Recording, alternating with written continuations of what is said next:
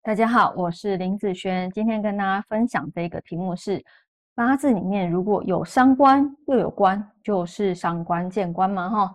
嗯，这个是我常常客人遇到的一个问题哦。最近我有个客人，他也是这样，他说：“老师，你看我的八字里面，以这个八字来讲，这个不是他的八字哈，以这个八字来讲，哈，这个火呢是他的伤官，好，那这个根金呢是他的正官。”他说：“老师，我的八字有伤官和官，所以呢，我的八字是伤官克官呐。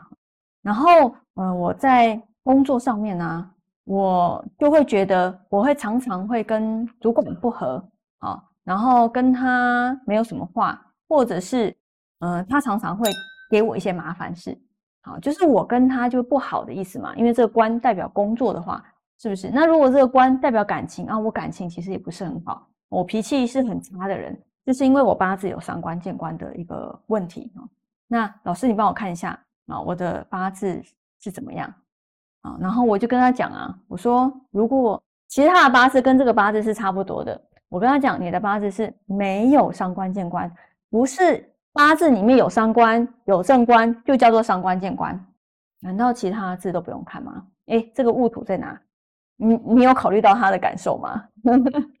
好。对我来讲，这个八字啊，它就是一个火生土生金，哎，一连相生的八字。你说你自己有伤官见官，其实有时候我会感觉哦，是你在这个地方工作，或者是你在感情这一块特别不顺的时候，你会把它合理化。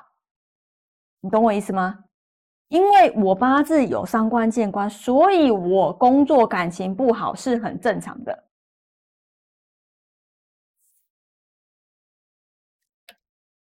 哎，嗯，在工作上啊，基本上大部分的人都会跟老板不和，都会对老板有意见，都会觉得自己的工作不是好工作，好，都会觉得自己的工作运差了。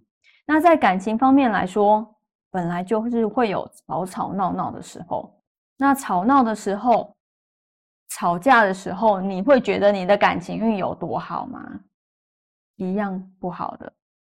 所以，如果你的八字有伤官又有正官，你可以很合理的把它合理。我这方面本来就不好。那我跟他讲，其实你的八字根本没有，只是他某些流年会造成这样子的现象。那你看到他八字本身就没有这样，可是他却觉得这样，代表什么？代表是他把这些东西合理化了。那他把他的运不好全部怪罪到因为上官见官的问题。哦，那还有什么样的运程会发生工作感情差吗？